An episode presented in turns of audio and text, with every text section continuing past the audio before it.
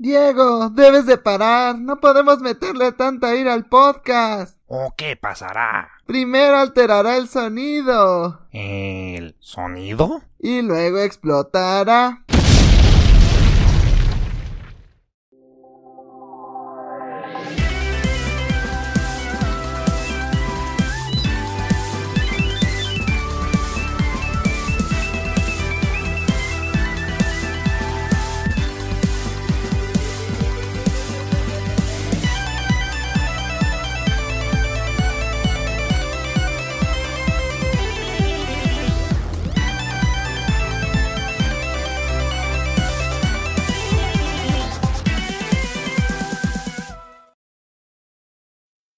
Bienvenidos sean amigos a Glitchivisión, yo soy Jaime y estoy muy contento de iniciar un nuevo capítulo con ustedes. Como podrán ver, no pasó absolutamente nada. Silent Hill sigue siendo un mito. Pero, ¿cómo están Lucy, Arad, Diego? Hola Jaime, ¿cómo estás? Este, para los, nuestros primeros oyentes, yo soy Diego. Eh, si quieres saber qué estuve jugando esta semana, me remonté a mi infancia y estuve jugando Soul Calibur. Soul Calibur 2 fue una parte muy muy importante de mi infancia, fue lo que jugué siempre con mi familia y aunque no jugué el 2, jugué el 6, pues se siente esta nostalgia, ¿no? Ver, ver esos personajes con los que creciste, Mitsurugi, Songmina, este obviamente Siegfried. Digo, yo, yo tuve la versión de GameCube, eh, que es de Soul Calibur 2, que es en la que sale Link. Obviamente en Soul Calibur 6 no sale Link, porque no hay versión para Switch. Pero sale Nightmare y sale Siegfried, y, y la verdad es que está me lo paso muy bien. Sale Tubi de Nier Automata y la verdad es que está rotísima y está muy divertida. No lo voy a negar. Yo creo que soy main Tubi en, en el Soul Calibur 6. Soul Calibur siempre se ha caracterizado por tener un excelente creador de personajes. Entonces tengo todo un ejército de personajes. Un personaje al que yo le tengo mucho aprecio que yo hice desde el piso. Yo soy fan de una cosa que se llama Critical Role, que son un montón de actores de voz gringos jugando calabozos y dragones. Entonces hice uno de los personajes de, de uno de los jugadores que se llama Molly Mock, el personaje, y me lo, estoy me lo estuve pasando muy bien. Está entre Molly y, y Tubi, me, me, la pasé muy bien esta semana jugando Soul Calibur. Yo también me recuerdo que en este está Gerald de Rivia, aunque no lo sé usar tan chido, pero sí, a ver cuándo echamos las retas de, de Soul Calibur. Cuando quieras, te pongo una tranquisa impresionante. Y sí, efectivamente sale, sale, Gerardo del Río, el de Riviera, de Rivera. En el 2 todavía me defiendo. De Rivia. En el 2 todavía me defiendo, porque fue el, el, único que podía jugar antes. Lo que sé de que aquí en el 2 estaba súper balanceado, súper, súper balanceado. Nada más Cervantes, que por cierto es mi main, que está rotísimo, pero aparte de Cervantes, aparte de Cervantes, ese roster estaba súper balanceado. Hasta Link estaba súper balanceado. Más o menos porque era de los pocos que tenían proyectiles. Pero, ¿qué, ¿cómo estás, Arad? Cuéntame, ¿qué tal el espíritu después de que Silent Hill no existe? Mira, son cosas de las que prefiero no hablar. Mi terapeuta me dijo que solo, solo hablara de cosas positivas. Estoy bien, porque esta semana, más que yo jugar, fue Blue Box eh, el que jugó conmigo. Así es, esta semana yo fui el entretenimiento en vez de en vez de viceversa. Pero ya, ya hablaremos. la consola y el control. ya sé cómo se siente ser usado, pero hablaremos de eso más adelante. Esta semana solamente tuve tiempo para jugar Animal Crossing. Creo que estoy desarrollando una especie de dependencia porque siento que si no entro un día mis vecinos se van a enojar o se van a rebelar. Al final del día los tengo cautivos por mi amor y no se van a ir hasta que yo quiera. Creo que más bien el que tiene síndrome de Estocolmo con tus vecinos eres tú, Arad. Probablemente, pero mira, por lo menos ellos me entienden, creo se cree la mente maestra y realmente los que lo tienen preso son los vecinos. ¿Quién Mira, es el Baker aquí? La parte positiva es que ya aprendieron a decir bichota. Lo malo es que se lo, se lo, están enseñando a decir entre ellos. Te van a decir un día, juega bonito, Arad Phillips. Probablemente. Nosotros, tus vecinos, podemos verlo todo. Tengo una serpiente en tu. ¿Ah? ¿Qué? Bueno, ¿qué, qué Omitamos jugaste, eso. Cuéntanos. Yo estoy muy bien, gracias. La verdad es que esta semana fue pegarme a mi Switch porque aproveché, me compré el Mario Super Mario All Stars que no me había podido hacer con una copia y el Mario Golf La verdad es que el Mario Golf me, me, tiene atrapada, no entiendo por qué. Digo, sí me gusta el golf, es algo que hay que tomar en cuenta, pero está bastante entretenido, la historia te enseña bastante bien a jugar el juego y pues el modo multiplayer de arena está bastante entretenido también. Con amigos, pues supongo que es mejor, pero por el momento en línea también está bastante bien, que fue lo que me sorprendió, no se siente lag, a diferencia de muchos otros juegos de Nintendo que pues ya sabemos que tienen ese mal hábito de laguearse. Y del Super Mario All Stars estuve jugando Sunshine nada más porque, no sé, siempre había querido jugar Sunshine en mi Switch, entonces al fin cumplí mi deseo. Tengo entendido que la historia de Mario Golf tiene como elementos RPG tipo los Mario Golf de, Game Boy? O, nada más fue así como de simulamos que los tiene, como la historia de Mario Tennis que parecía que sí era una historia extensa y a la mera hora era una jalada? ¿O cómo está la pues historia de, de Mario Golf? Hasta lo que llevo de la historia, sí siento que los elementos RPG cuenten, porque la historia la juegas con tu personaje mí, forzosamente, ¿no? O sea, no, no es como que pueda ser Bilbo o algo así. Pero, o sea, empiezas como con tus stats genéricos y tú empiezas a decidir cómo alocarlos, ¿no? También hay como degeneración, entonces si no pelas un stat mucho tiempo empieza a bajar. Por ejemplo, yo ahorita estoy medio, mi, mi, mi es medio balanceada, con más fuerza que otras cosas porque luego llegar la pelota lejos es lo que más sirve. Y los te muestran otros builds posibles, por ejemplo hay un Boo que él tiene todo en control y ves como su tiro siempre va donde quiere, pero lo lleva muy lejos, ¿no? Entonces creo que en eso sí hay como cierto aspecto de RPG, pero pues no sé, habrá que ver que en Endgame no sea como, ah, sí, tu Mi está rotísimo, tiene todos sus stats maxeados. ¿A quién le importa la historia? Sale Waluigi con un Fedora. Yo tengo Y Bowser con unos tenis. Y puedes jugar usando el King Bob Omb. Ah, por cierto, en arena tienes eso. King Bobongo está rotísimo y yo lo amo. Es lento como una chingada. Barrio ranchero, barrio ranchero. el barrio tejano está bien chido. Yo tengo Tiene un jetpack para correr y su bola electrocuta a las otras. Que está curioso, hay distintos stats en el juego con los que puedes afectar las bolas. Este, está, por ejemplo, puedes hacer, o sea, Yoshi los puede convertir como en huevos y van rebotan más. Eh, ¿Qué preguntas, Tera? ¿Abby es personaje jugable? Oh, por Dios. ¿Y por eso me interrumpiste? Ay, de seguro ahora tiene una duda genuina. y fue esa mamada. Estoy tan decepcionado. Güey, Abby sería un gran personaje en un juego como Mario Golf. ¿Me estás diciendo que Abby no es una golfista profesional después de lo que le hizo a Joe? Yo la verdad no pude jugar tanto esta semana pues solo pude jugar un poquito de Metroid Samus Returns, que no había terminado y sigo en el proceso de hacerlo. Al fin le gané a un jefe que está muy muy cabrón, que no voy a spoiler, pero es una especie de robot. Ahí sigo avanzando, creo que ya casi lo termino y pues ahí les contaré qué tal el final, pero la verdad muy recomendado, aunque ahorita por la sed de Metroid Dread, creo que los, los precios de del Metroid de 3DS están por los cielos, pero cuando bajen un poco o el hype se tranquilice, pues pruébenlo.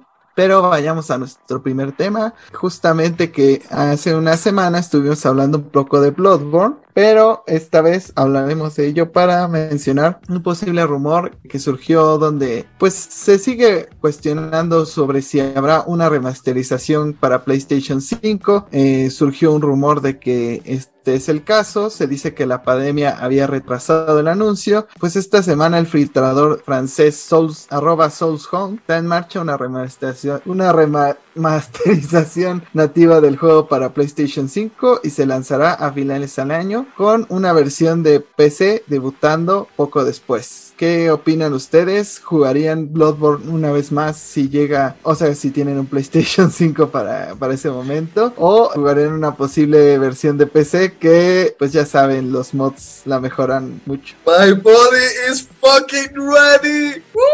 La verdad es que sí, estoy, como alguno, como ya habré dicho en otros podcasts, estoy aprovechando que me prestaron un Play 4 para jugar Bloodborne. Sin embargo, no voy a poder jugar los DLCs porque comparar DLCs para un juego que no es mío en una consola que no es mía, no, no suena como la mejor idea. Entonces, si, si este port llega a PC realmente como especulan, yo voy a ser muy feliz volviéndolo a comprar, disfrutando el PvP renovado de que sería una nueva edición de los Soulsborns de Steam. Y pues no sé, espero que sea verdad, la verdad siento que, o sea, están remasterizando The Last of Us 1. Creo que pueden rifarse la tarea de, remasterizar Bloodborne también para PlayStation 5. Creo que es más aclamado por la gente para un remaster que The Last of Us 1. Si me quieren quemar, ya saben dónde está mi Twitter. No, mira, nada más te pongo la tabla de las ventas de Bloodborne contra las ventas de The Last of Us y ya no hace falta que nadie más te queme. Sigue siendo mejor juego Bloodborne. Fuck you, fight me. fight me. Come at me, bro. Come at me. Embracing the sun. Embracing the sun. I'm fearing the old blood. Sí, en estos momentos yo sé que no lo pueden ver, pero Lucy está saludando al sol. Está alabando al sol, para ser exactos. Como una persona que Bloodborne es, está en el top 2 de sus juegos favoritos de todos los tiempos. No te voy a mentir, yo también estaría encantado de volverlo a jugar en 60 cuadros por segundo, 420. Ya sé que esa no es el correcto 420, es que, es que me estaría fumando un porro. Tú es. Bueno, lo puedes jugar fumándote un porro, estaría interesante.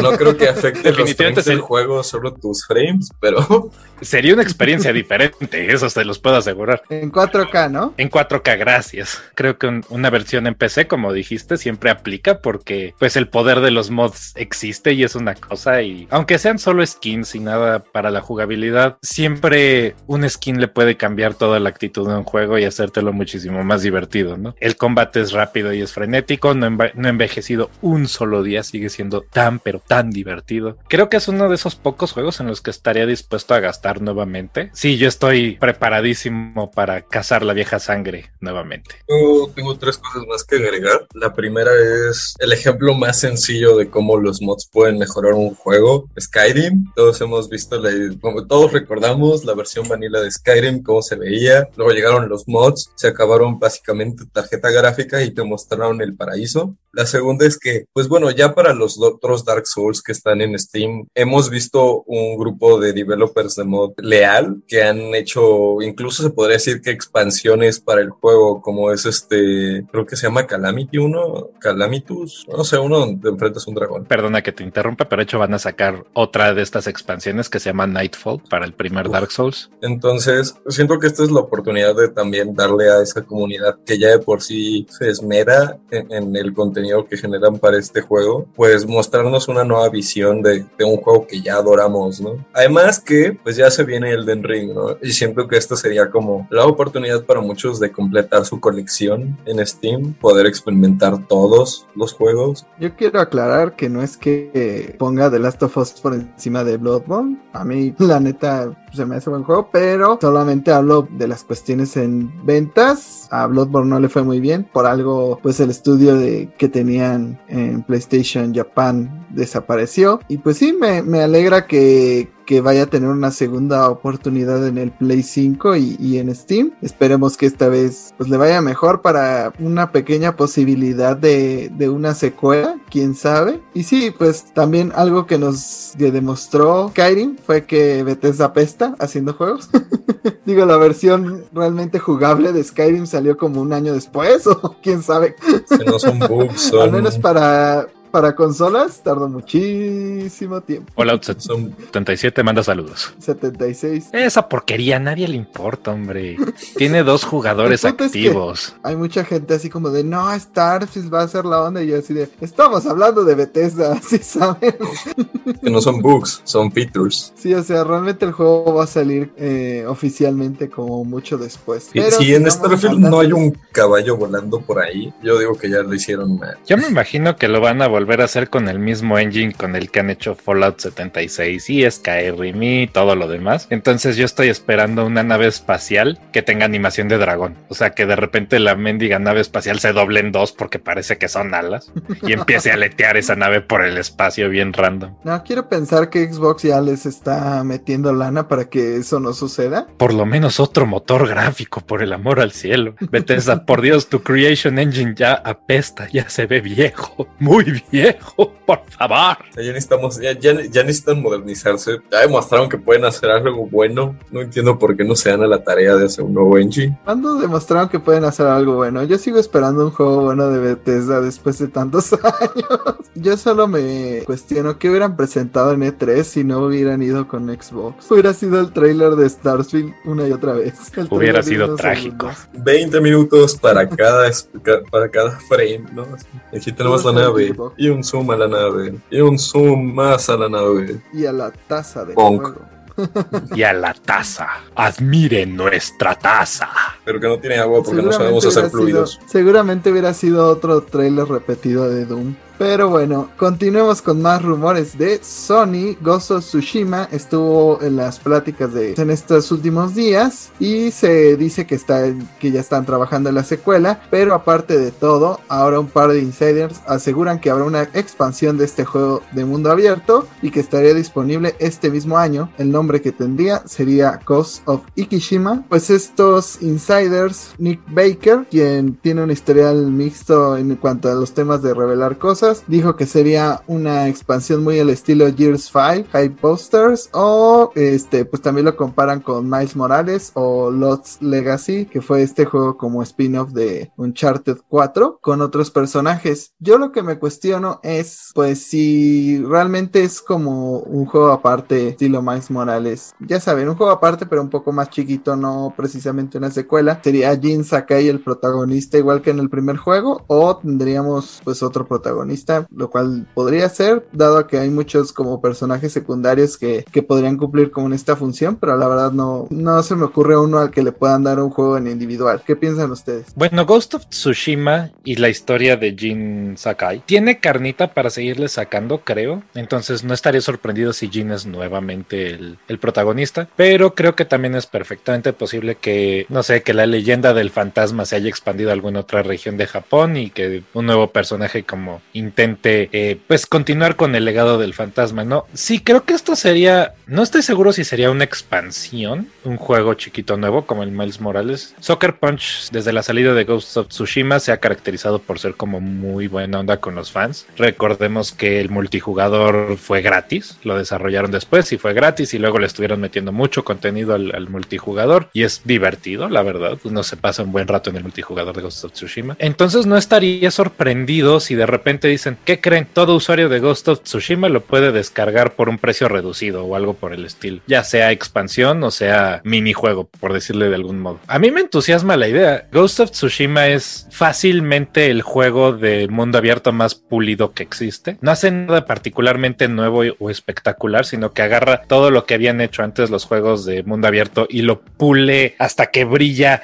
y es un y brilla tanto que es un mendigo espejo y te puedes ver en la superficie del disco. Sí, es, es un muy buen juego, un muy, muy buen juego. Yo disfruté todas mis horas con, con Ghost of Tsushima y Ghost of Ikishima, sea lo que sea, me entusiasma la idea y estaría muy, muy dispuesto a jugar. En cuestión de expansiones, ya tenemos un referente a lo que la gente espera cuando dices expansión y no un DLC, ¿no? O sea, lo que fue eh, Blood and Wine para The Witcher 3, que sí fueron propias expansiones, pues eran bastante contenido, ¿no? Y también la otra opción sería esto como de Blood Dragon o Miles Morales, que agarran el juego, como que lo cambian y es el mismo, entonces no les cuesta muchos recursos porque ya tienen la base, pero cambiar un poco la historia y unos detalles, ¿no? Lo que yo no quiero ver, que la verdad me da un poquito de cosa porque me lo vuelo, pero espero estarme equivocando, es que quieren aplicar la prototype y que sea un personaje nuevo que básicamente cumple la misma leyenda y acaba peleando contra el protagonista del primero. Como, si no me equivoco, yo no sé mucho de geografía, corríjanme si me equivoco, pero Tsukushima es un lugar y Kishima es otro lugar, creo que son regiones vecinas. Entonces, podría ser una nueva área para el juego también en ese sentido, explorar todo, como, ah, acabaste esta historia, ahora ve y ayuda a este nuevo poblado, ¿no? Continúa tu legado de justiciero, lo que quieras. La cosa es que Tsushima, como dices, efectivamente es una región, es una isla en Japón. Y Kishima no. Y Kishima no es nada, es un apellido. O sea, yo creo que lo que quieren hacer es, pues, lo, lo que hicieron con Miles Morales, aprovechar este mapota que ya tienen de, de Tsushima hecho, o de ciertas regiones, pues, del Japón feudal, y ponerlas en una nueva historia con un personaje que a lo mejor las aproveche de otra manera, como no ha hecho Ghost of Tsushima en algunos casos. Entonces, creo que sí es una oportunidad interesante y sí, yo creo que sí va a ser otro SKU diferente a, a lo que fue Ghost of Tsushima y que lo vas a tener que comprar. Para finalizar el rumor, se mencionó que este juego saldría a finales de año y que aparte de todo, pues sí vendría a PlayStation 4 y PlayStation 5. Sí, además de que fue un juego que vendió bien, creo que fue un éxito de PlayStation 4 y además pues también hay varios rumores que apuntan a que pues va a llegar a PC también y que también va a llegar pronto, entonces creo que sería conveniente que se agregue esta expansión o que aparezca esta expansión junto con eh, su llegada a PC. Creo que sería un gran segundo aire, pero ya tuvo un gran primer aire, entonces creo que pues tener contenido extra que motive a la gente, eh, sobre todo usuarios nuevos, a comprarlo, pues siempre es una buena idea. Pues sí, o sea, creo que a final de cuentas Sony como que está tomando todos estos estudios que son como, pues no principales, por así decirlo, o de casa. O sea, exceptuando Santa Mónica, casi todos los demás estudios ya están en, en Steam. Como que tiene lógica que Soccer Punch se une a, esta lista de, de, estudios que están publicando en Steam, aparte de en PlayStation. O sea, yo creo que pueden conmemorar pues la salida en PC, añadiendo este juego pues un poquito más pequeño para estas consolas de nueva generación y para el Play 4. Yo creo que también sería de lo que podríamos ver en un posible Zero Play, porque yo insisto, dudo que Sony se quede callado todo el verano y, y, deje pues que Nintendo se quede con todas las ventas a final de cuentas, ¿no? Pues sí, no, no, no puede dejar que la competencia se quede con toda la gloria, porque aunque Nintendo es nuestro señor y salvador, recordemos que Xbox tampoco tuvo una mala conferencia fue realmente lo único decente de letras junto con Nintendo. Entonces, si Sony se queda callado todo el verano, sí sería una muy mala decisión de parte de ellos porque básicamente le estarían diciendo a la competencia, ustedes luzcanse. Y nosotros aquí en la esquinita con nuestros proyectos, todo tranquilo y no, no, no les conviene, no lo deberían de hacer. Aparte sería como decir, no tenemos ningún proyecto en puerta en este momento y todos nuestros juegos están para 2022. Va a salir es, el presidente de Sony diciendo en cuestiones de proyectos no tenemos proyectos. no, seguramente pues al menos en un Stereo Play veremos la fecha de Horizon Forbidden West, que seguramente se estaban esperando a que dijeran algo de Zelda para ellos estar lo más lejos posible y que no se les vuelva a empalmar y, y no los comparen y, y, venda mucho Zelda y Horizon lo tengan medio olvidado al pobrecito. Entonces yo creo que estaban diciendo así de nos vamos a esperar lo más que se pueda, conocer esa fecha y nosotros ponernos, pues no tan empalmado, pero sí en estas vacaciones, porque estoy seguro que es su juego de, de las vacaciones. Estoy seguro que Nintendo se está guardando la, la Zelda Collection de aniversario para cuando anuncien el Forbidden West. Como, ah, creías que te había salvado, perro. ¡Boom! Dile adiós a tus ventas. no, no, lo dudes, ¿eh? Luego las compañías hacen esas cosas como. Nintendo así. ¿Recuerdas esa vez pero... que me, me copiaste los controles del Wii? pues, ¡boom! Ya puedo escuchar a Nintendo cantando Here comes the money, here comes the money, money, money, money, money, money, money, money, money, money. Y así con su bolsota de dinero por las ventas de celdas y el banco. Y los developers de Forbidden West recogiendo el dinero del piso.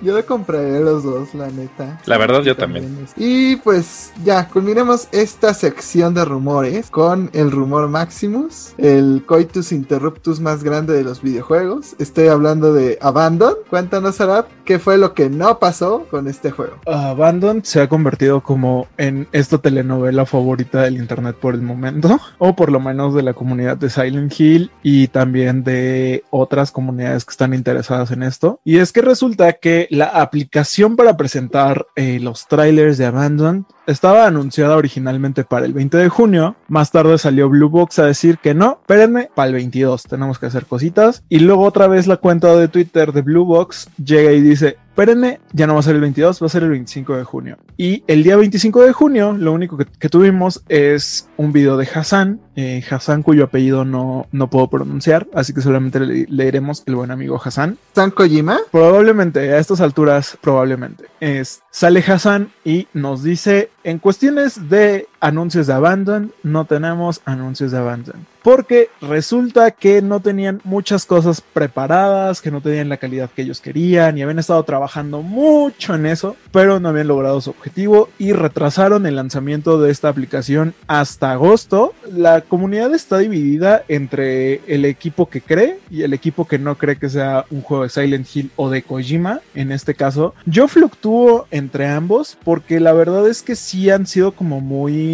muy crípticos y han sido como muy pues han trabajado mucho con las con las casualidades como para para hacernos dudar y creo que esto podría llegar a ser contraproducente, ¿no? Porque creo que también mucho de lo que se baraja es que ellos mismos están generando expectativas que probablemente no puedan cumplir y esto impactará negativamente en ventas y en recepción del juego. Creo que desde ahorita tomar la decisión de retrasar esta aplicación hasta agosto fue de las peores cosas que han hecho hasta el momento y de las más cuestionables, porque tomar la decisión de retrasar ni siquiera el juego, retrasar un tráiler de junio a agosto no es una decisión que tomas en tres días. O sea, bien podrían haberlo dicho desde el 22, vamos a retrasarlo hasta agosto. Además han seguido como jugando con estas cosas, por ejemplo, se han tumbado cuentas fake, entre comillas, del mismo estudio. Por ejemplo, una de YouTube que tenía una cuenta regresiva para el anuncio de, de, este tráiler, que coincidentemente esta cuenta regresiva terminó y Hassan publicó el video de disculpas de, de que todavía no tenían lista la aplicación. Entonces como que esto también les hizo dudar porque después la cuenta de esta cuenta falsa de YouTube como que desaparece por estas mismas reclamaciones de que es falsa, pero la cuenta de Twitter de Blue Box empieza a utilizar el banner que tenía la cuenta falsa de YouTube de Blue Box. Entonces también la teoría que se está barajando ahorita es que están creando una especie de juego de realidad alternativa para presentar este videojuego que podría o no ser Silent Hill, pero la gente ya se está hartando. La, gente necesita respuestas, se está jugando con fuego. Nada quiero agregar unos detallitos como abogada del diablo. De entrada, entiendo que, bueno, o sea, no es por ponerte una etiqueta y no es por tirarme a toda una comunidad encima, pero entiendo ambos que tu punto de opinión es viniendo de la comunidad de Silent Hill. Y pues sí, efectivamente, como dices, están jugando con fuego con una comunidad de Silent Hill, sin embargo, y no es por menospreciar a la comunidad, entiéndanme eso, pero no son todos los que van a comprar el juego. Me, sí es un golpe, pero no porque ustedes no lo compren, nadie lo va a comprar.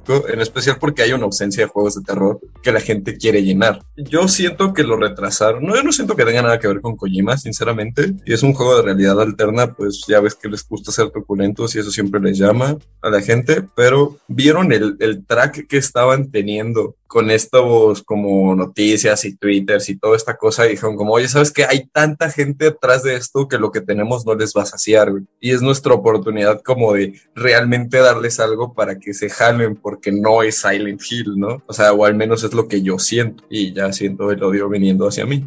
No, o sea, yo lo entiendo, yo, yo entiendo que no pues obviamente no toda la comunidad de Silent Hill es la, que espera el juego, pero a lo que voy es que están jugando con, con, fuego porque están generando muchas expectativas y no nada más por el uso de, del nombre de esta IP, ¿no? Sino por todo lo que han prometido en Twitter, por la apariencia que presuntamente va a tener el juego, por las, los añadidos que va a tener el juego. Entonces como que también hace creer que Blue Box está teniendo más atención de la que ellos creían que iban a tener y al final del, del día no, no lo están sabiendo manejar Creo que se les vino la tormenta y no supieron cómo sobrellevarlo. Creo que también ese fue su error. Se echaron a toda una comunidad encima y retrasaron la aplicación. ¡Oh, no! En fin, eh, seamos honestos, a nadie le importa. y a los que les importa, seamos honestos, gente, quítense su sombrerito de aluminio. No tiene nada que ver con Silent Hill, no tiene nada que ver con Kojima. Yo sé que la necesidad de un rayo de esperanza para la, la saga de Silent Hill es... La necesitan desesperadamente, ¿no? Porque es una saga muy querida que mucha gente adora y la verdad es que lo entiendo. Los primeros cuatro juegos de Silent Hill son verdaderamente fantásticos, son un estándar dorado de lo que debe ser un juego de terror. Pero habiendo dicho eso, Konami es Konami y Konami es lo peor. Hay que afrontar que lo más probable es que Silent Hill esté muerto.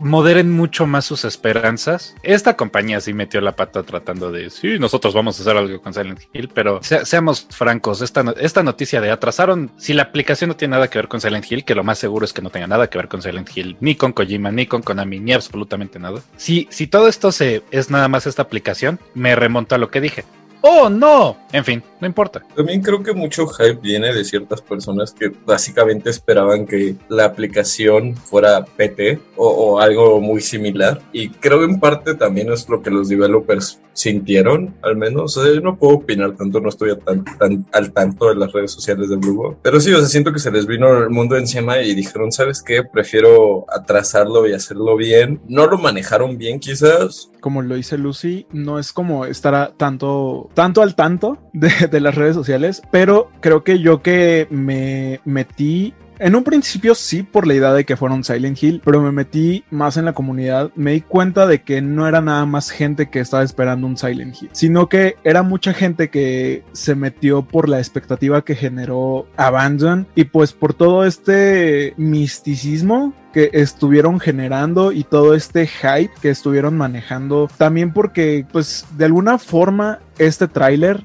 o bueno, esta aplicación que nos iba a estar presentando los trailers, pues finalmente nos iba a dar un primer vistazo a lo, al juego que fuera a ser Abandon. A estas alturas, pues ya todos estábamos seguros de que Abandon ni siquiera es el título del juego, es, parece que es el título provisional, pero la gente también se molesta y se preocupa de alguna forma porque Blue Box no tiene como una carrera sólida en el mundo de los videojuegos. E, es como ese cuestionamiento de hacia, hacia Sony, ¿no? ¿Por qué confía en un estudio que tiene un proyecto fracasado y tiene otros proyectos proyectos que no han sido buenos y han tenido una crítica pues mala. O sea, realmente parecen como muy, amateur, muy, muy amateurs para el proyecto que están planteando que van a hacer. Yo solo quiero recordarle a Arad que el mismo estudio que hizo High School Musical, el juego, hizo los remasters de Silent Hill en el Play 3 y 3 Xbox 360. Así que pues... Bueno, sí, también hay que recordar que eso, ese estudio era de Konami, que también gran parte de la culpa de que, de que haya salido mal ese remaster es porque el Team Silent perdió, perdió los códigos fuente de los Silent Hill 2 y 3 original. Y de hecho, gracias a ese remaster, ese estudio cerró porque se fue a la quiebra. Así de Square Enix, tú no. No, ahora no hice nada. Oh, sí, lo siento. Konami, porque no guardas los códigos de Silent Hill. No es como que tengas 20.000 franquicias pues, al día que peguen demasiado. Entonces se me hace medio imperdonable que tienen los códigos de Silent Hill. Pero yo que sí vi el, el video que puso Hassan, se me hizo como un poco hasta como prepotente de su parte que empezó a, a describir como todos los procesos que ya habían hecho. Y de, no, llevamos horas tratando de que la localización funcione y llevamos varias semanas tratando de que el, demo funcione y, y, la chingada. Y yo digo, pero ¿para qué me describes el proceso si no tienes nada? Llevas meses haciendo nada. o sea, no, no, hemos visto el fruto de tu trabajo. Es que justamente, justamente eso es también como el reclamo y la preocupación. Porque si desde este momento se les está complicando presentar el tráiler del juego, o sea, realmente, ¿qué nos deja esperar el juego? Yo solo estoy seguro de que en alguna pachinko de Konami está, alguien se equivocó y metió los códigos de Silent Hill. Algún día los van a encontrar así, van a desempolvar una máquina de pachinko y así como, ¿qué tiene adentro? Los códigos de Silent Hill. Sí entiendo por qué la gente habla de ello, porque al final de cuentas fue trending topic y demás, y mucha gente está como pendiente a ese asunto. Yo ni siquiera como que estuve muy pegado más allá de, de lo necesario. Vi el video que subió Hassan, entonces creo que a final de cuentas sí es algo que ha movido a la comunidad gamer, pero como tú ya mencionaste, los puede mover en la dirección equivocada. Y pues creo que es un estudio pequeño que trató de hacer un, una estrategia atrevida de marketing que se les salió de las manos y ahora no tienen ni idea de cómo, de qué van a hacer para pues cumplir con las expectativas de que la gente realmente quiere que sea un Silent Hill. Más que las expectativas de Silent Hill, por todo lo que han hecho, tienen expectativas de un, un, juego de terror bien hecho, ¿no? Pero también está este miedo de que no tienen una experiencia tan larga y no tienen eh, ningún juego exitoso y que su último juego fracasó hasta en su recaudación. Entonces, pues sí es de pensar como por qué Sony le, le habría dado como este espacio o le habría puesto tanta confianza. Estoy muy de acuerdo con él de que creo que más bien lo que la comunidad necesita es, es un juego de terror terror bien hecho, ¿no? No necesariamente un Silent Hill, pero algo, algo que satisfaga esa, esa necesidad. Como ya he mencionado antes, los videojuegos, yo, yo soy de la idea de que los videojuegos son una forma de arte nuevo. Y es que es una forma de arte muy especial porque requiere la interacción del usuario. Para un juego de terror se presta increíble porque todo lo malo, todo lo terrorífico que le sucede al jugador le sucede a él, al espectador, no le sucede a un personaje, no le sucede a, a- a un personaje en pantalla, sino que, y más si es en primera persona, ¿no? Le, le pasa a la persona que está jugando. Entonces los juegos de terror podrían ser un medio muy, muy poderoso, pero las compañías no lo saben manejar bien. Resident Evil ha estado al alza, pero pues recordemos que Resident Evil 6 existe y fue una cosa, eh, y que... Redfield. Crash. It's John, C. it's Chris Redfield.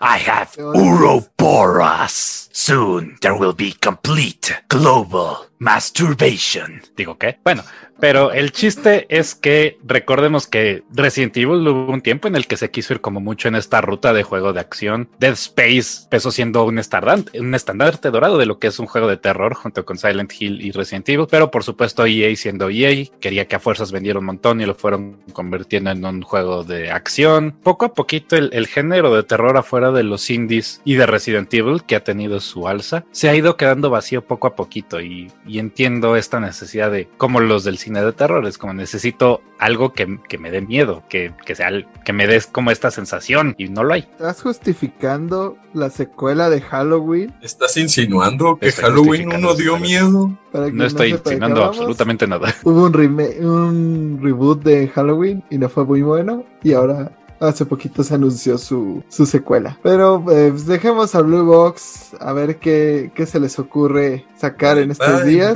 Lo único que hemos, lo único que te hemos tenido de Silent Hill en esta semana fue unas patinetas muy chidas. Así que Silent Hill regresó en forma de patinetas. Algo que Konami mostró de esta nueva mercancía fueron también playeras, que por favor regálenme una, si alguien está interesado en ganarse mi efecto. Eh, ese no es el tema. En una de las playeras aparecía un símbolo, que sabemos que Silent Hill tiene algunos símbolos del culto, y resulta que este símbolo era nuevo. Este símbolo era nuevo, no era ni el símbolo del sol, ni el símbolo que aparecía en el primer juego, no recuerdo ahorita bien el nombre, pero no era ninguno de los símbolos existentes y Konami rápidamente borró esta publicación, entonces también las alertas se, se- se empezaron a encender, ¿no? Oh, no. Acabo de decir tiene- de que moderes tus, tus expectativas, maldita sea. Oh, no. El culto tiene más símbolos. En fin. símbolos que no habían aparecido en ningún juego. Entonces, eso fue lo que llamó la atención. No estoy diciendo que sea por, por Blue Box, pero creo que Konami de alguna forma está consciente también de que la gente quiere un Silent Hill y también por eso lanzó esta merch. Y creo que están jugando también con las expectativas de la gente. Ah, Los, los fans de Silent Hill sienten que todo el mundo juega con sus corazones. Lo Pero también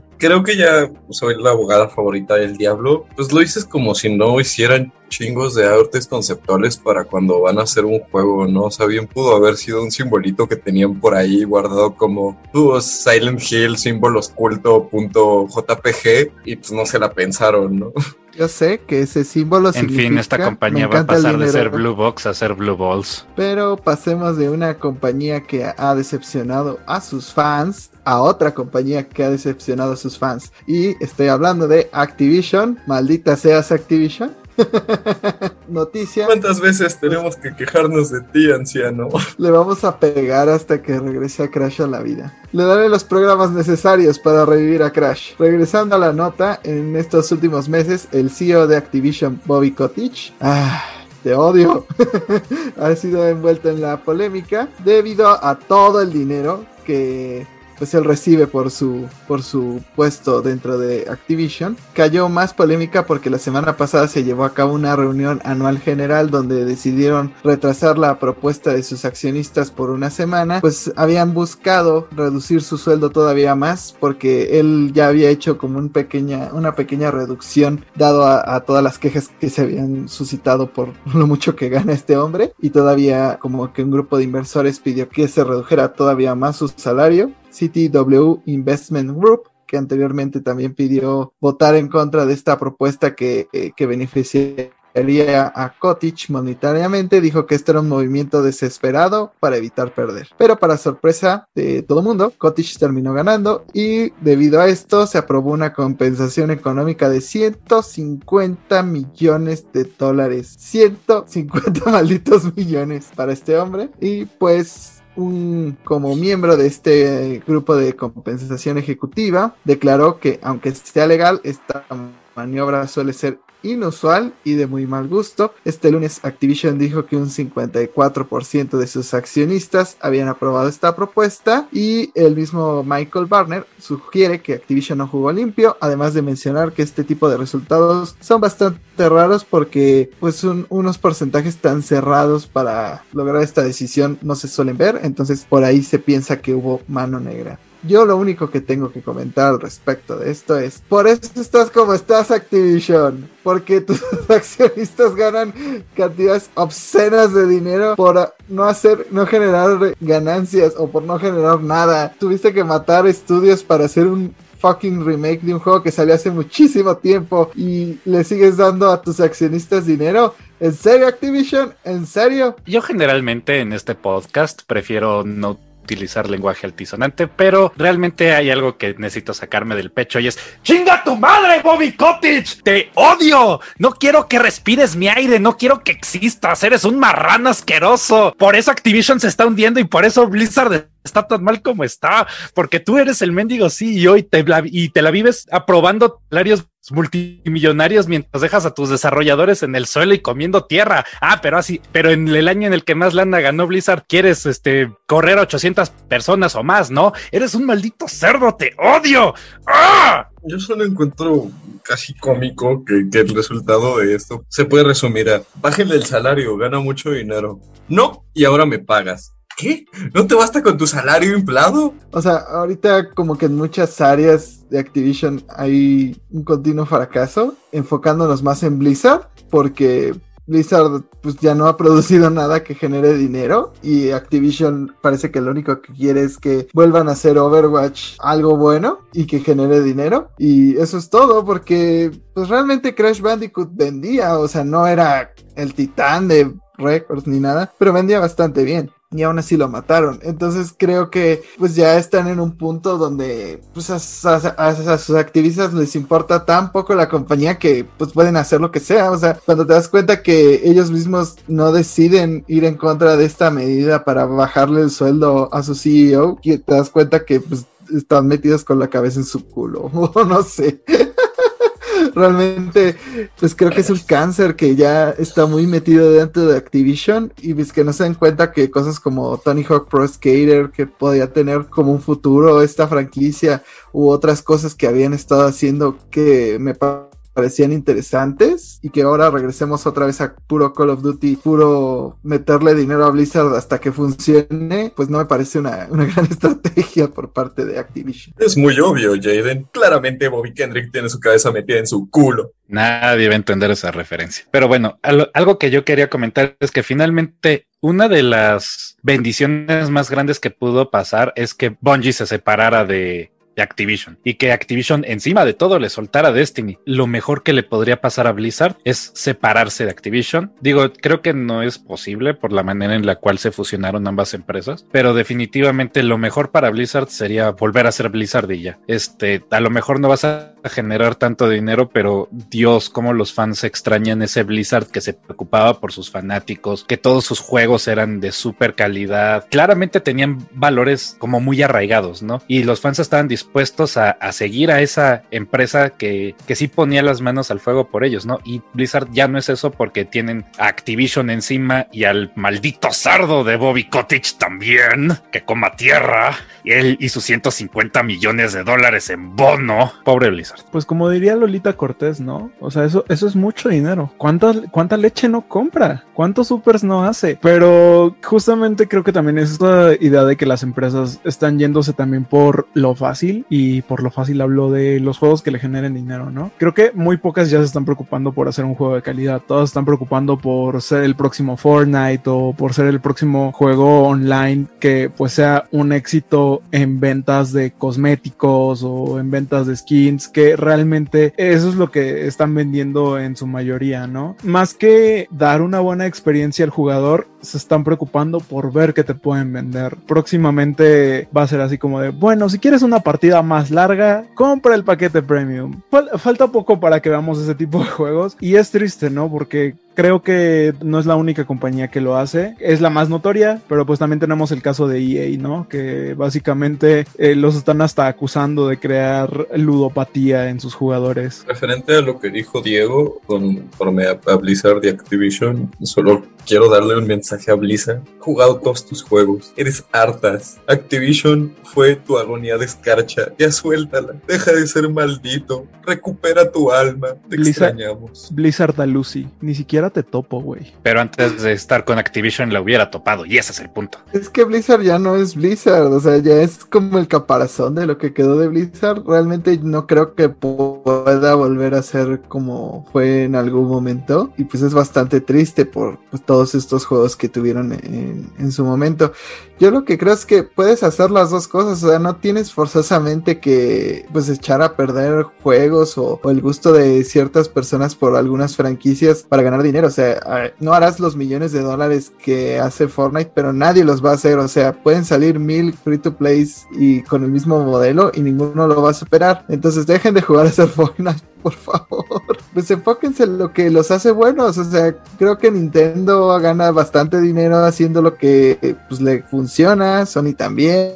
Muchísimos estudios también lo hacen. Entonces, no es necesario ser Fortnite para ganar dinero. Y creo que pues sería una lección para Activision que no, no siempre tienes que sacarla del parque para tener una buena ganancia. Puedes como tener en la balanza las ganancias y, y la calidad de los juegos. Este pues le pasó, por ejemplo, a CD Projekt Red que querían replicar el éxito que tuvieron con The Witcher 3 con Cyberpunk y pues el tiro le salió por la culata por muchas razones y todos quieren ser el próximo Fortnite y demás. Este miedo de tomar riesgos no existía antes y por eso consolas como el PlayStation 2 y el, y el GameCube fueron tan geniales porque eh, había muchos juegos que no tenían este presupuesto impresionante pero que eran súper divertidos como Beautiful Joe, como Devil May Cry en su momento que pues no era el juego multimillonario, pero Dios, qué buen juego, qué sé yo, los Prince of Persia, Spy Hunter, estos juegos doble A, digámosles, que tienen presupuesto, pero no tanto, no, no esperaban que vendieran la millonada. Es la razón por la cual el PlayStation 2 y el GameCube y creo que el primer Xbox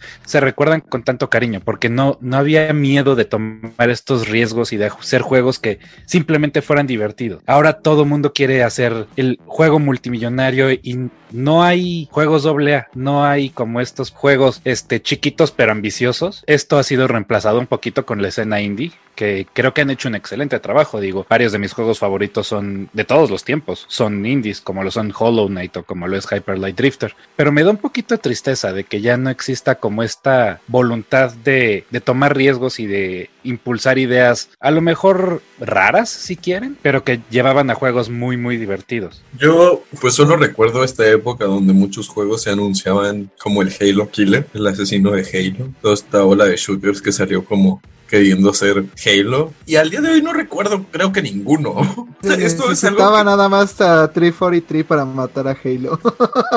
Esto es algo que ya hemos visto en el mercado, todos quieren ser la tendencia, pero al final las tendencias son modas, ¿no? Se va a pasar, se olvidan. Y creo que son estos juegos que toman riesgos, que, que tratan de ser un poco más únicos o darle su propio giro a algún género, los que la gente más recuerda y los que más generan culto. Pues yo en especial lo siento con Psychonauts, por ejemplo, que es un juego que realmente no esperaba vender tanto y sin embargo se hizo con todo este culto por su historia, por sus mecánicas, por su gameplay. Pienso en 1500, o sea, pienso en los 150 otros shooters que intentaron ser como Halo y no me puedo acordar ni un solo nombre que no sea Brink. Sí, y lo que pasa, bueno, también como lo menciona Lucy, ¿no? E- Es, es esto de que parece que la industria se está adaptando a las modas actuales, intentan hacer lo que, lo, lo que ellos creen que los jugadores quieren jugar, ¿no? Y terminan saturando el mercado de un solo género. Pasó con los shooters, pegó uno, inmediatamente tuvimos mil shooters. Está pasando actualmente con los juegos free to play, pegó Fortnite, ya tenemos mil clones de Fortnite. Y creo que es algo que lamentablemente se, se repite constantemente en la industria del videojuego. Yo solo espero te despidan Bobby Kotick.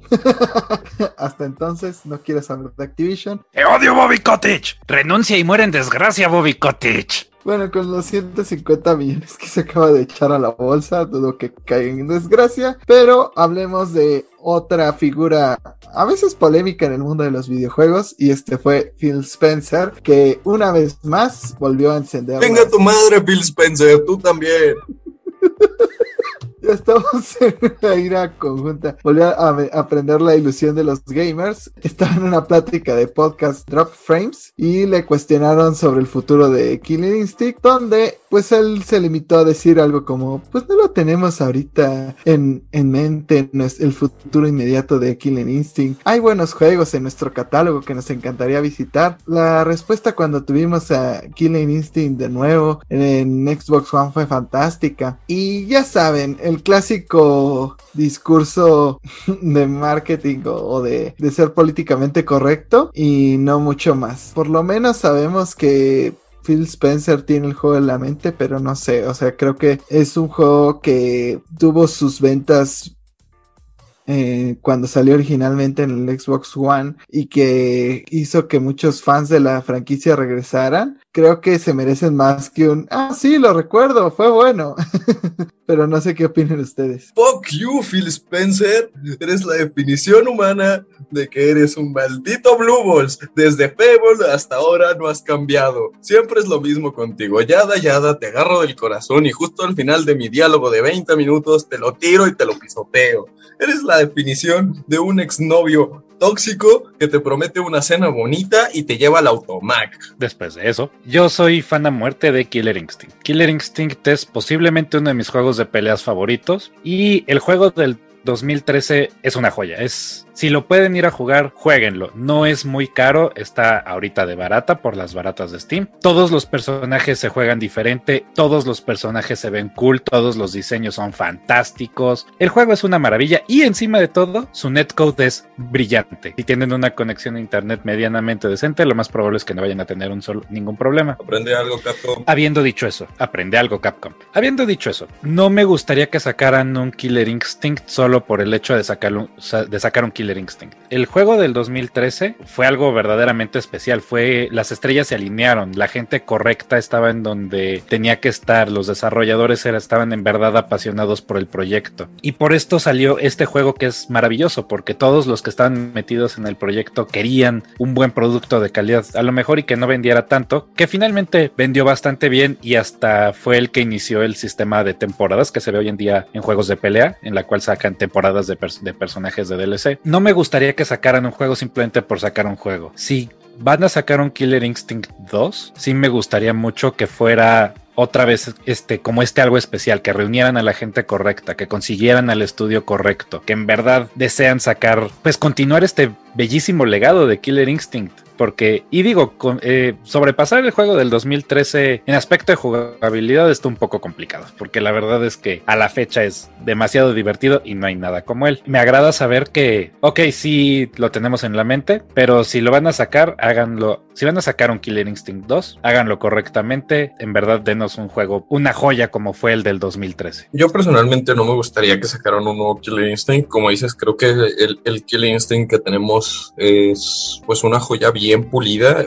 Realmente en cuestión de mecánicas, en cuestión de netcode, no hay mucho que hacerle. Me gustaría quizás ver como un pase 3, ya ves que en, en pase 1 y pase 2 nos dieron personajes y como un modo arcade de historia. Quizás unos cuantos más personajes, pero en el punto en el que está el juego, siento que ya sería básicamente provocar todo un ecosistema porque está muy bien balanceado. Entonces cualquier cambio que tú le hagas puede romper ese balance. Sin embargo, yo confío en esos developers. La verdad es que como dice Diego, no hay algo parecido. Los killer combos son básicamente musicales brutales. Es una joya de juego. Si tienen la oportunidad de jugarlo, lo recomiendo mucho. O sea, yo creo que nos estamos limitando un poco en la versión de ah, ya no se le puede hacer nada al juego porque con las consolas de nueva generación puedes hacer un juego mucho más rápido, que a lo mejor responda de mejor manera. Yo me imagino miles de cosas que podrían hacer los desarrolladores pues con nuevas herramientas y justamente que aprovechen todas las capacidades del Series X, que a la fecha no hemos visto un juego que las aproveche. Y a mí sí me interesaría ver una nueva edición de, de Killer Instinct. Ah, no me malinterpretes. A mí también me encantaría ver a Killer Instinct resucitado. Como dije, que sea correcto. Que no hagan un Killer Instinct 2 simplemente por el hecho de hacer un Killer Instinct 2 quiero que Killer Instinct 2 sea lo que Street Fighter 4 Turbo fue para Street Fighter 4, no Street Fighters Arcade Edition. Y sí, eso es un chiste muy nerd que solo los nerds de Fighting Games van a entender, pero aún así, esta es la colina en la que moriré. Yo solo recuerdo el Street Fighter 5 Arcade Edition, que solamente es el mismo pinche juego con el disco que ni siquiera se molestaron en reimprimir y con una pequeña lista con los DLCs que puedes descargar. Y ese fue todo el esfuerzo que hizo Capcom. Así que Capcom, neta, en todo lo demás le echas ganas, pero en Street Fighter, neta, ¿qué estás haciendo? pero bueno, pasemos a una consola. Estoy hablando del Nintendo 64, ya que fue el aniversario número 25 de esta consola en Japón. Sí, ya estamos viejitos. no, para muchos de nosotros, pues será su primera consola. Para otros, a lo mejor fue un poquito después, pero pues quisiera que habláramos un poquito de, qué piensan de la consola, cuáles son sus juegos como más emblemáticos y en general de la percepción que tienen de, de esta consola de Nintendo. Ah, el Nintendo 64. Mi primer amor videojugador. ¿Cómo amo esa consola? No tienen ustedes una idea. Y aparte todavía funciona el mío. Tantos y tantos años después, creo que 21 años después, tal vez 22, y todavía sigue funcionando perfecto. Ah, qué buenos juegos tenía esa consola. Yo, yo en verdad, cómo amé mi tiempo con el Nintendo 64. Para mí fue mi primera consola. Mi primer juego fue Mario Kart 64. Pero ah, a la fecha, mi juego favorito de todos los tiempos no ha dejado de ser The Legend of Zelda Ocarina of Time. Lugar en donde Link ponía el pie era lugar que para mí era mágico e increíble y se veía precioso. Nunca voy a olvidar cuando completé la questline para la Vigor, para la espada Vigoron y me sentía como todo un dios con una espada de dos manos, o el super susto que me dio la mano muerta en el fondo del pozo. Nunca voy a olvidar la primera vez que entré al Womp Fortress en Super Mario 64, juego que por cierto intenté aprender a speedrunner hace no demasiado tiempo. Mi tiempo no es competitivo para nada, pero en la categoría de 17 estrellas puedo terminar el juego en unos 40 minutos, que insisto no es para nada competitivo, es como el doble de lo que sería un tiempo competitivo. Me acuerdo de Yoshi's Story y de los buenos tiempos, de cómo me emocioné con el primer Super Smash que lo compré en su momento, nada más porque tenía Pikachu y pues hoy en día reconozco a casi todos los personajes. Y a la fecha se siente tan satisfactorio ese juego, cada, cada golpe en verdad sientes que duele en el primer Super Mario 64 y así me podría seguir, el, el primer Paper Mario también es una joya, Pokémon Snap es precioso y también es increíble, el Star Wars Episode 1 Racer, las carreras de pods son tan y tan divertidas, no ha habido mejor shooter de naves que el de Star Fox 64. Para mí el, Nintendo 64 es increíble. Efectivamente, igual el Nintendo 64 fue mi primera consola. Que no hay que decir, ¿no? Al día de hoy, esas primeras experiencias con videojuegos me forjaron como el jugador que soy. Pues al día de hoy lo noto, ¿no? Fue mi primer Fighter, ¿no? Super Smash Bros. Fue mi primer Pokémon con el Pokémon Stadium. Mi primer juego multiplayer con el Mario Kart, ¿no? Creo que esos fueron básicamente mi primer shooter con el Golden Eye, ¿no? Casi todas mis primeras veces de videojuegos, que fueron en el Nintendo 64, pues vaya, al día de hoy lo conservo, funciona, es como mi bebé que protejo con todo mi corazón. Creo que de, de los juegos que más adoro con todo mi ser fue Paper Mario, porque me abrió la puerta a, lo que eran los RPG, ¿no? Fue ese golpe hermoso de, de, fascinarme con el mundo, querer explorarlo, querer perderme, hablar con básicamente todos los NPCs hasta el cansancio, regresar a, a zonas a buscar nuevas cosas, intentar speedruns o glitches. Digo, mi speedrun de Paper Mario realmente es un fracaso y no vale la pena comentar el tiempo, pero se ha intentado. que muchos lo recordamos como ese juego o esa consola con la que nos sentábamos en el sillón a jugar con nuestros amigos. Buenos tiempos. Yo creo que voy a ser como el que viene a cagarse en el pastel. del Nintendo 64, pero mencionaron RPGs y yo dije, ¿cuál es? Está Paper Mario y ya. Por algo Final Fantasy se fue a PlayStation. Porque esos cartuchos no les cabía nada. Como podrán saber, yo no Se quiere morir ese. Yo no tuve Nintendo 64, me tocó como siempre jugarlo en casas de amigos. Yo creo que es esa consola que no estaba tan bien diseñada, pero que tenía grandes juegos. O sea, creo que Nintendo en sus momentos de necesidad es cuando mejor empieza a diseñar cosas o videojuegos. ¡Cogedlo! Yo- ¡Sobre yo- él!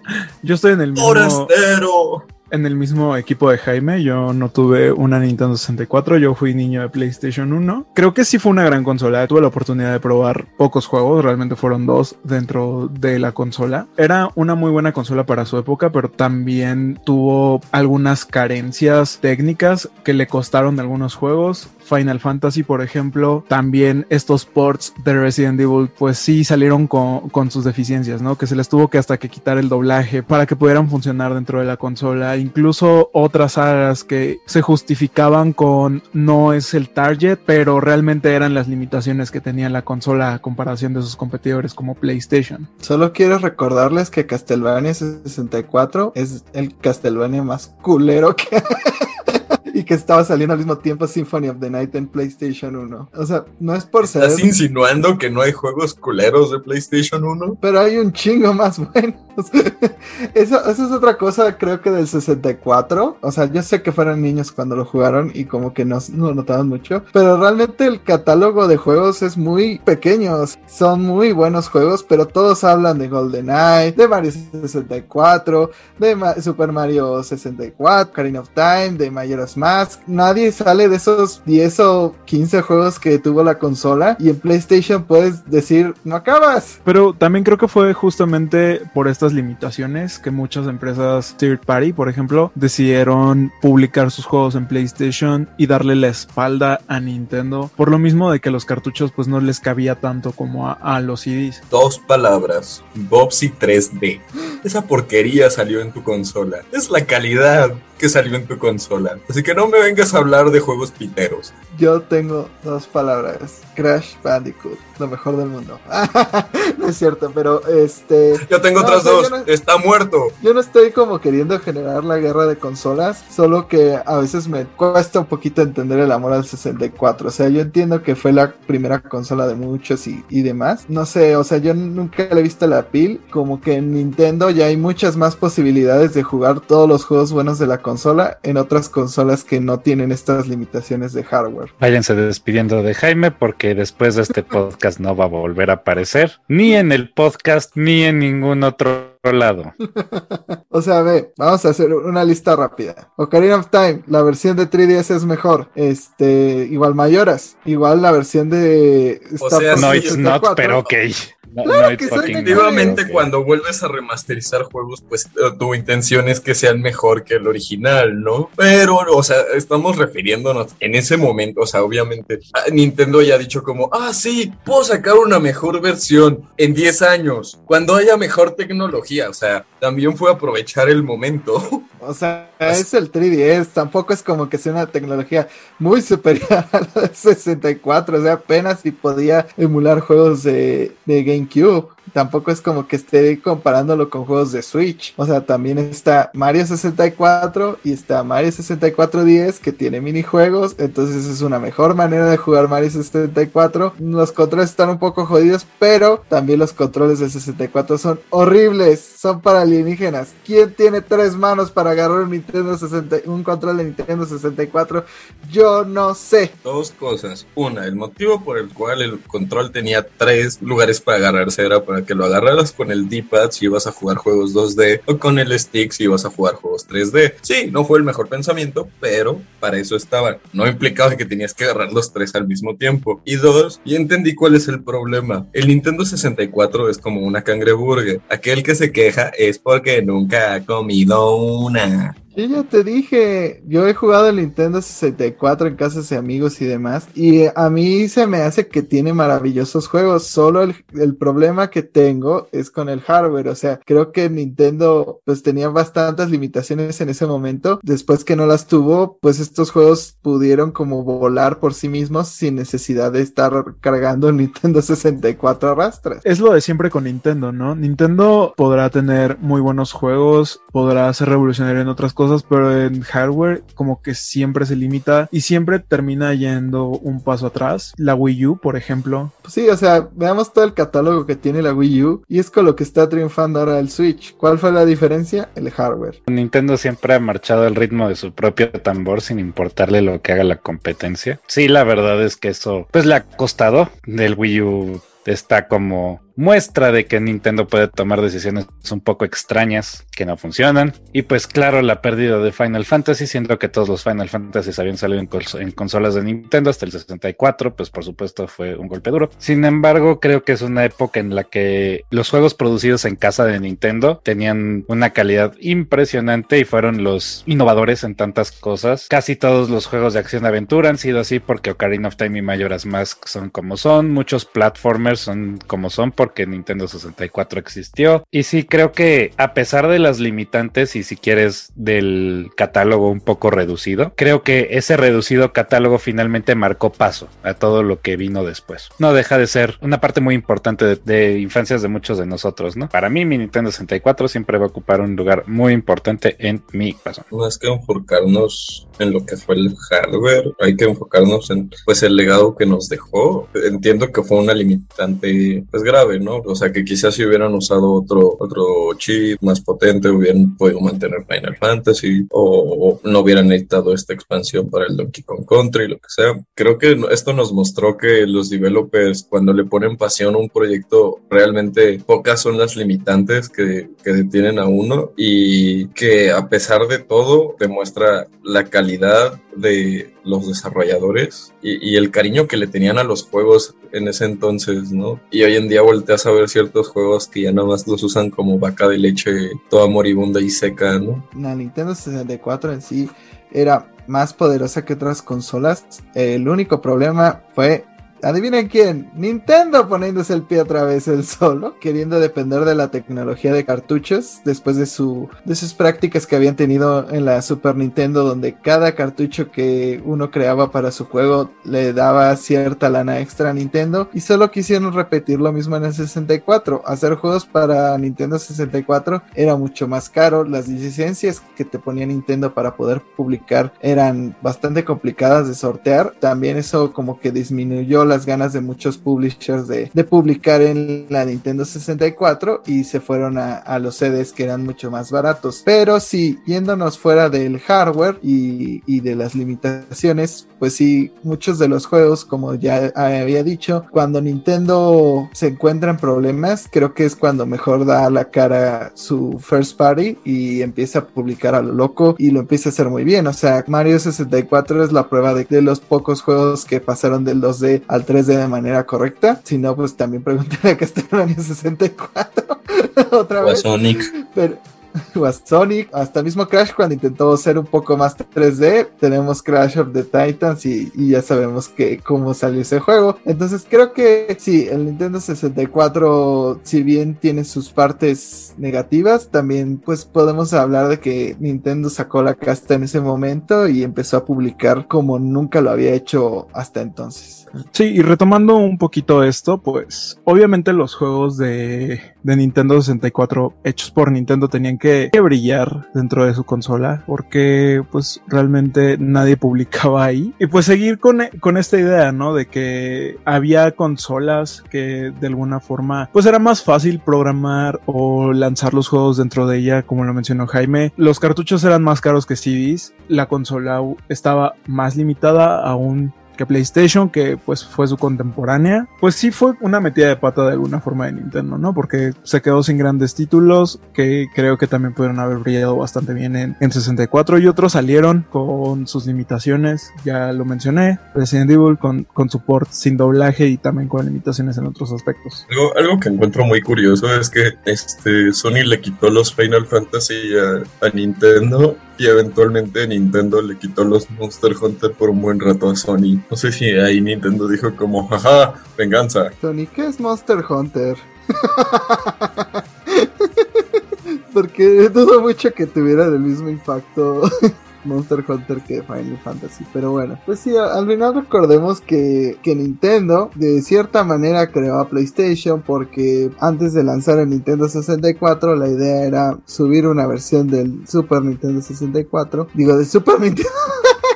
Del Super Nintendo, eh, aliado con Sony, que iba a jalar discos, y a la mera hora decidieron irse por los cartuchos, lo que a final de cuentas fue como la decisión que los acabó condenando. Creo que fue la primera vez que Nintendo perdió una generación de consolas y por mucho, al quedarse en solo 32 millones de consolas vendidas, en comparación al PlayStation 1 que pasó las 100, entonces le metieron una arrastrada a Nintendo en la época, pero no dejo de decir que a final de cuentas es una consola que tiene muchos buenos juegos, bueno, no muchos, que tiene sus, juegos emblemáticos que la gente aún recuerda como Ocarina of Time, como Majora's Mask, como Star Fox 64, no olvidar los juegos de, Star Wars que, en ese tiempo pues brillaron, no que ahora solo tenemos las porquerías que hace EA. y siempre será como una cuestión de, de polémica la cuestión del 64, pero sí tiene joyas que aún Nintendo tiene que retomar para hacer sus party games, los tableros del 64, que aún Nintendo tiene que retomar ideas del Nintendo 64 para hacer los nuevos Marios, que aún Nintendo sigue re pues recordando Ocarina of Time y recordando otras cosas que hicieron durante esa época. Entonces, a final de cuentas, en cuestiones de negocio, no le fue bien a Nintendo. Un fan de Nintendo eh, en sí, no le fue mal con la consola porque salió bastante satisfecho de lo que le entregaron. Sí, y bueno, también en, en, esta cuestión de ventas, ¿no? O sea, recordar el tiempo de vida que tuvo de alguna forma cada consola. El PlayStation salió en el 94 y fue descontinuado hasta el 2006. El 64 salió en el 96 y fue descontinuado en el 2002. Y creo que algo que sí también le faltó al Nintendo 64 fue un juego de Metroid. No vimos ninguno. Como que sí hubo ciertas cosas que, que le faltaron, pero nunca dejará de ser una consola, pues que fue icónica, que marcó un punto para Nintendo para seguir adelante. Tiene su controversia, pero no deja de ser una consola que, que fue icónica y que marcó el rumbo de Nintendo para lo que vino a ser luego en el GameCube y, y algunas partes del Wii. De Nintendo y de todo lo demás. No puedes negar la pinche influencia que han tenido sus juegos. Sí, o sea, yo no tengo reconozco. algo que decirle al pibe del PlayStation. ¿Cuántas copas tenés, hijo? ¿Cuántas copas tenés? ¿Cuántas Pues de tus nunca ha franquicias que salieron una- para el Play 1 ya están muertas? Pues Sony nunca ha perdido una generación de consolas, solamente quiero aclarar eso. Pero este, a lo que voy, Porque Xbox existe Pues y no ha tenido nada chido Play. hasta ahorita. bueno, sí, es como cuando Tigres le metía goles a Veracruz que no estaba jugando.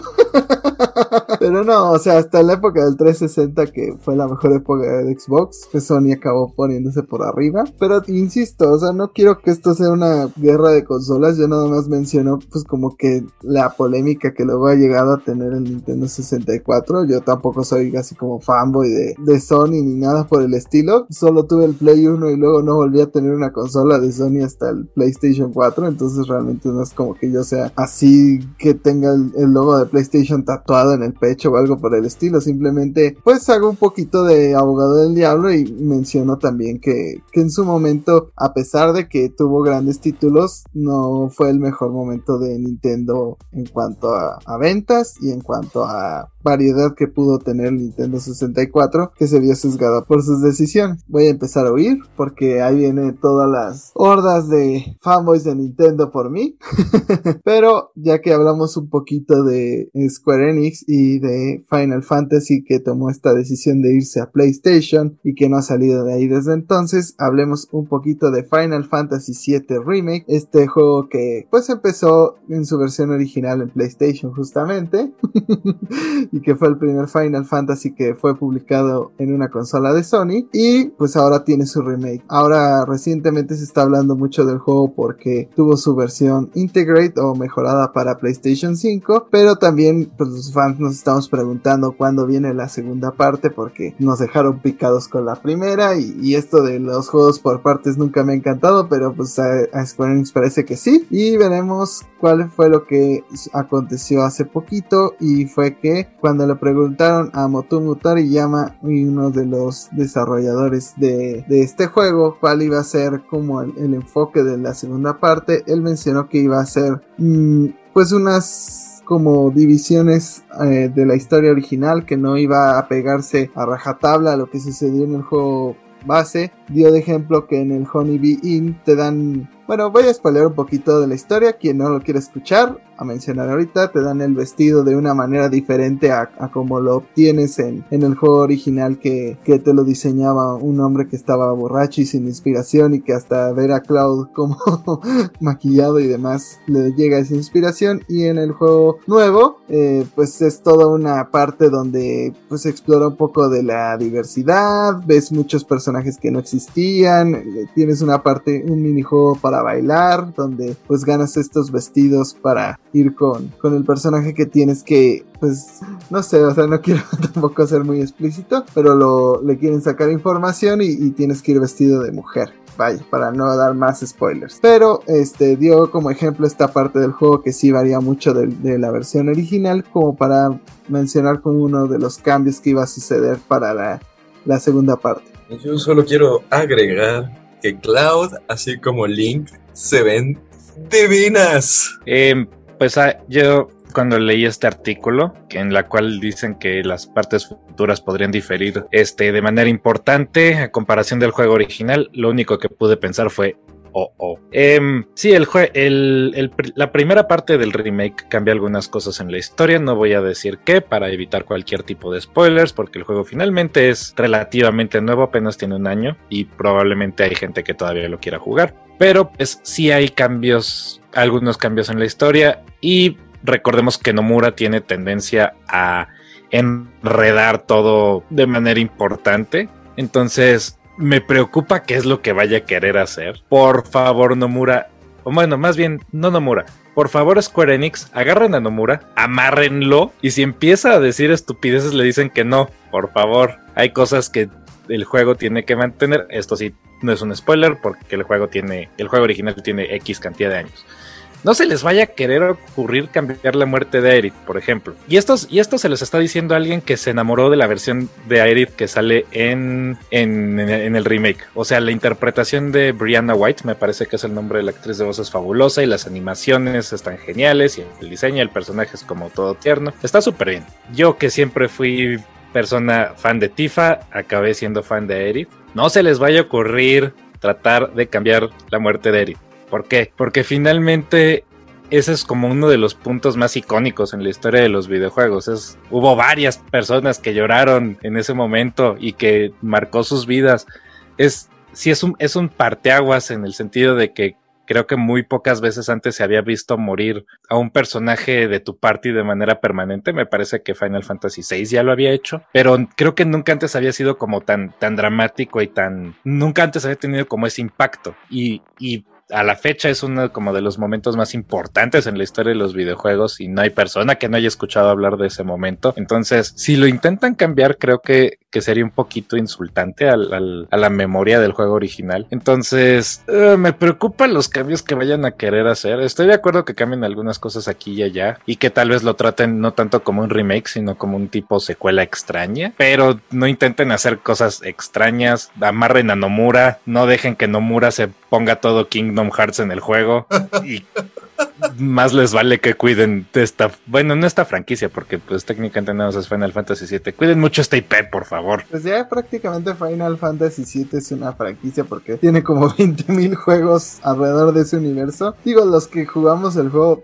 todos vimos ese final del juego. Ya Nomura ya metió el dedo en ese pastel.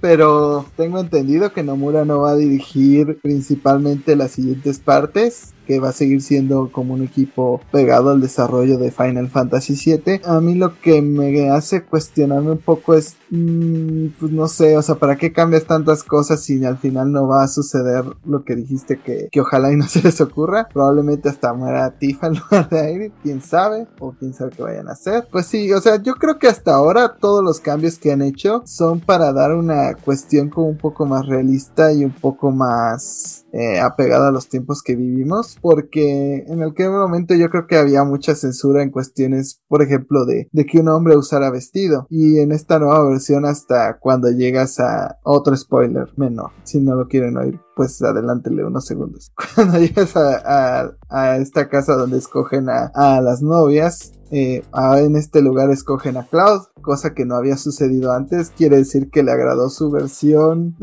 de Cloud vestida, quién sabe. Pero, este, pues sí, o sea, hay, muchas cosas que mejoraron en el remake y de las cuales yo no me quejo. Pero sí, creo que había algún texto en el que mencionaban a Romeo y Julieta y todas sus interpretaciones y cambios que había sufrido alrededor de los años y todo empezaba por el título de Romeo debe morir. Y lo mismo aplica en este caso creo que a Edith debe morir no puede quedar viva porque pues no sería Final Fantasy VII de otra manera. Creo que es una de las cosas que hacen este juego especial y pues sí, creo que yo creo que más bien se, se referían como a las partes, pues ya sabes que en el juego original ocupabas en unos segundos para, para pasar por ciertos lados y, y vas a, y ahora van a ser como mucho más detalladas y, y vas a poder explorar mucho más porque recordemos que una vez que saliendo de Midgar pues tienes un mundo mucho más abierto en el cual puedes hacer muchas más cosas. Entonces yo creo que van a cambiar el estilo de juego para que sea un juego mucho más abierto donde puedas tener más decisiones hacia dónde vas a, a moverte porque primer juego la neta con lo mucho que me gustó el remake y todo es mucho más lineal que el resto del juego. No sé si vayan a hacer lo mismo con este remake y que vayan a abrir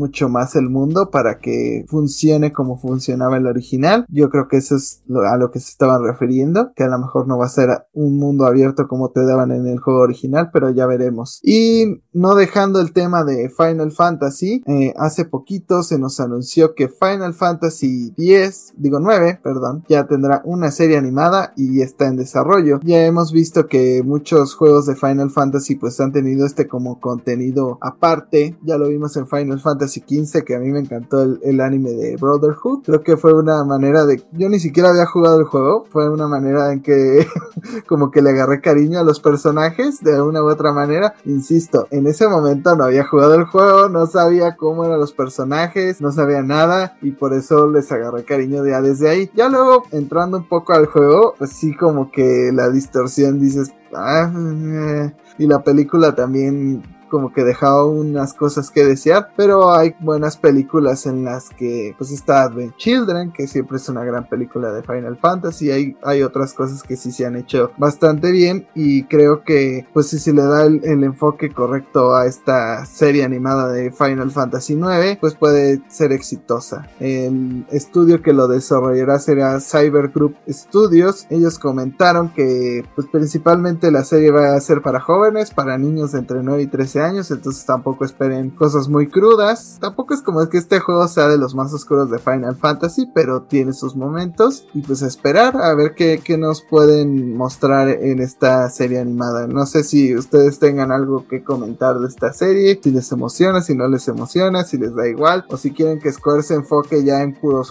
juegos y se deje con las películas. Pues es una manera interesante de darle el spotlight, porque no se me, no se me ocurre la palabra en español para ser completamente franco, eh, a uno de los juegos más olvidados de Final Fantasy. Y aparte de todo, Final Fantasy IX está lejísimos de ser un mal juego. De hecho, en mi opinión, es bastante mejor juego que el 8, por ejemplo. Y de hecho, también creo que es mejor que el 10. Eh, el 9 en sí mismo es una carta de amor a todos los Final Fantasies que vinieron atrás de él. No, no implementó sistemas nuevos, sino que pulió los sistemas anteriores y trajo de regreso sistemas que ya habían funcionado antes y los ponen en este juego porque me parece que era el último con el productor original o el director original de la saga. Sin embargo, eh, por lo mismo, por alguna razón más bien, eh, la gente tiende a olvidar mucho Final Fantasy IX. Creo que es porque salió para el PlayStation 1 en sus últimas, pues ya se venía el PlayStation 2 y creo que antes de que saliera el Final Fantasy IX ya habían anunciado que iban, eh, que ya estaban trabajando en el Final Fantasy X, entonces pues la gente se fijó más en el 10 y se olvidó del 9, que pues existía en una consola entre comillas moribunda, ¿no? Creo que podría ser interesante, me preocupa un poco porque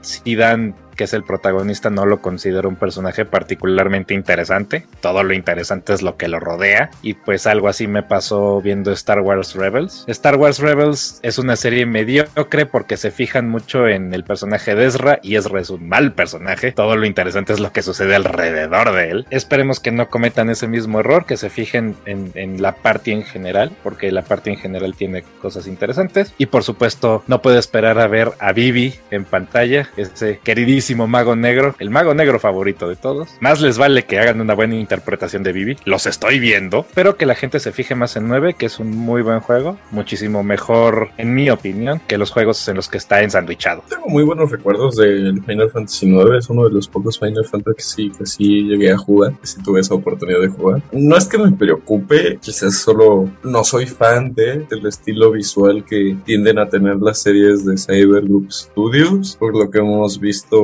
2D lo manejan bastante bien, pero hemos visto que con el 3D, la verdad es que parecen renders de primaria y así de esos bien forzados. Solo espero que sí le den su boca de, de gatos y les den una manita así como económica para echarles la mano, porque siento que es una muy buena oportunidad. La historia se presta bastante bien a una serie, los personajes son bastante carismáticos. Espero emocionadamente este show. Como tú dices, le están dando este enfoque a, a la serie para que pueda brillar de alguna manera el 9 porque siento que no planean hacerle alguna especie de remake ni nada. Entonces es su manera como de recordarle a la gente su existencia y que a lo mejor pueda tener algún proyecto en el futuro. Pero la verdad pues lo dudo porque siempre le han hecho el feo a Final Fantasy 9 a, pesar de ser un gran juego. Y pues esperemos que al menos la serie le vaya lo suficientemente bien para que haya más interés en esta saga y no todo sea puro Final Fantasy 7 como, como siempre ha sido. Ya veremos es muy pronto para juzgar, aún no, no tenemos ni siquiera un concept habrá que ver qué updates nos dan sobre esto en un futuro. Pero igual que pues mi vida, al parecer por, que ha sido amenazada constantemente en este programa por los fanboys de Nintendo, este podcast ya se acabó. Les agradecemos mucho por habernos escuchado esta semana. Si tiene alguna queja del Nintendo 64, pues la puede poner en los comentarios de este video. Si lo está viendo en YouTube, si lo está viendo en audio, pues se aguanta su coraje porque no creo que haya manera de comentarnos más que en nuestras redes sociales. Me pueden encontrar como Lucy Skies High en Twitter. A mí me encuentran en Twitter como El Árabe García. A mí me encuentran en todas las redes sociales como My Life Azarat. Por todas las redes sociales me refiero a Twitter y a Instagram. Ahí podemos hablar sobre Animal Crossing, pueden hacer sus donaciones de cebo y claro, también le podemos mentar la madre a, a Blue Box Studios. A mí me encuentra seguramente en una jardinera o algo por el estilo. en una fosa común. Pero es como hacer nuestros comentarios en las diferentes redes de Glitchivision. En arroba Glitchivision en Twitter. Eh, igual que en Instagram, arroba Glitchivision. En Glitchivision en Facebook. Y si quieren encontrarme a mí en lo personal, yo estoy como Jaime Higuera en Facebook. Y en Twitter creo que estoy como Red Games. No recuerdo muy bien, pero igual pueden comentarnos en cualquiera de las redes de Glitchy Vision si les gustó este episodio. Comentaron por ahí que quieren que hablemos un poco del Sega Genesis, lo haremos la siguiente semana. Espero que en un tono más positivo que el del Nintendo 64 y nos vemos la próxima semana. Hasta la próxima.